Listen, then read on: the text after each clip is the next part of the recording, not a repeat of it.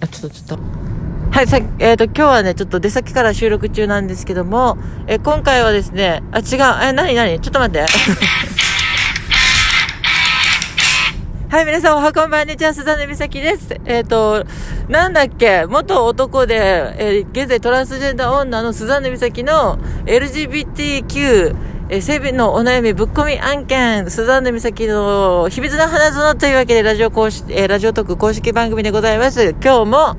ラジオ、えー、何ネギマーク、ハートマーク、笑顔マークをポチポチ押しながら聞いていただきたいなと思います。そして今日のお題がこちらです。お便りいただいております。え、クロアさんから、美咲さんお久しぶりです。かなり前に質問したものです。抗アンドロゲン剤を使えば男性化は抑えられると言われましたが、胸が出るといった副作用はありますか？ということで、はい、クロアさん質問ありがとうございました。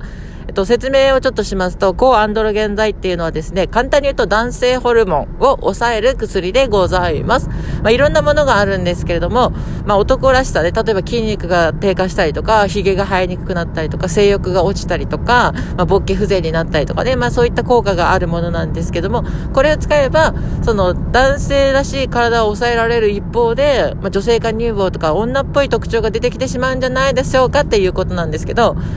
結論はですね、あの、ゼロとは言い切れないという状態です。まあ、なぜかというと人間はですね、男性であったとしても、副腎でね、女性ホルモンちょっと作ってるんですよ。で、男性ホルモンを完全に抑えてしまった場合ですけど、そのちょっと副腎で出てる女性ホルモンが反応して、胸が出るかもしれないっていうことですね。で、これはすごく体質に依存するので、例えば胸が全然出ない人もいれば、胸が、まあ、その成長しやすい人、女性ホルモンやって胸が大きくなる人、ならない人いるんですけど、そんな感じで、あの、胸が出る人、出ない人いると思うので、まあ、女性的な特徴、胸が出るみたいな副作用は絶対ないとは言い切れないですが、あの、すごく胸が大きくなるっていう可能性もちょっと低いなっていうとこですね。なぜかっていうと、その女性ホルモンが投与してるわけではなくて、自分の体の中で作ってる微量な分が反応してしまうので、まあその体質にもよりますけど、あんまり胸大きくならないんじゃないかなとは思います。はい。ただ、やっぱ、なんでしょうね。男性的な特徴が抑えられるからかなり中性的にはなるんじゃないかなと思います。例えば顔つきが変わったりとか、あと肌質が変わったりとか、男的なね、匂いが、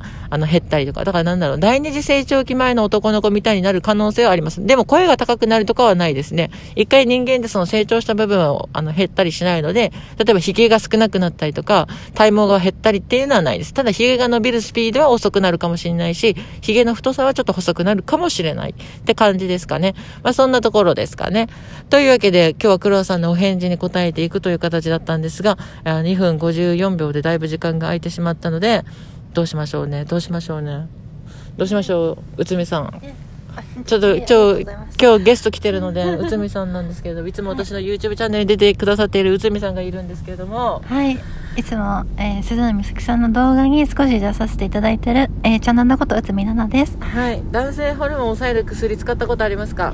はい。私も鈴野美咲さんの、えーはいブログを見て、当時、えーアンドロゲンの、抗アンドロゲンおの、えー薬を酢使いましたアンドルキュア？アンドロキュアを使いましたね。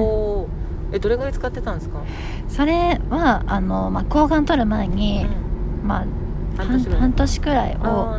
はい、当時高校生の時に使っておりました。血液検査をされましたか？はい、でそれと同時に、うん。あのまあ、女性ホルモンの薬 Oh. とアンドロコアンドロギの今のやつを使って、まあ普通の正常の女性の値のホルモン値を得ることができました。はい。なので効果は抜群にあるなって思いました。男性ホルモンを抑える薬飲んで体にこう感じたものって何でした？うーん、まあ、やっぱり、うん。目に見えるものとしては、まあ、血管がああ透き通ったみたいな？透き通ってもともとなんかう足にあった、うん。こうちょっと突出してる血管がうん逆にへこんで、えー。ちょっとなんかポコってなってるああその男性的な血管浮いてる手とか足とかが血管がその浮かなくなったってことか。はい。あっていうのが一番の大きなえー。変化でしたね、えー、そうなんだ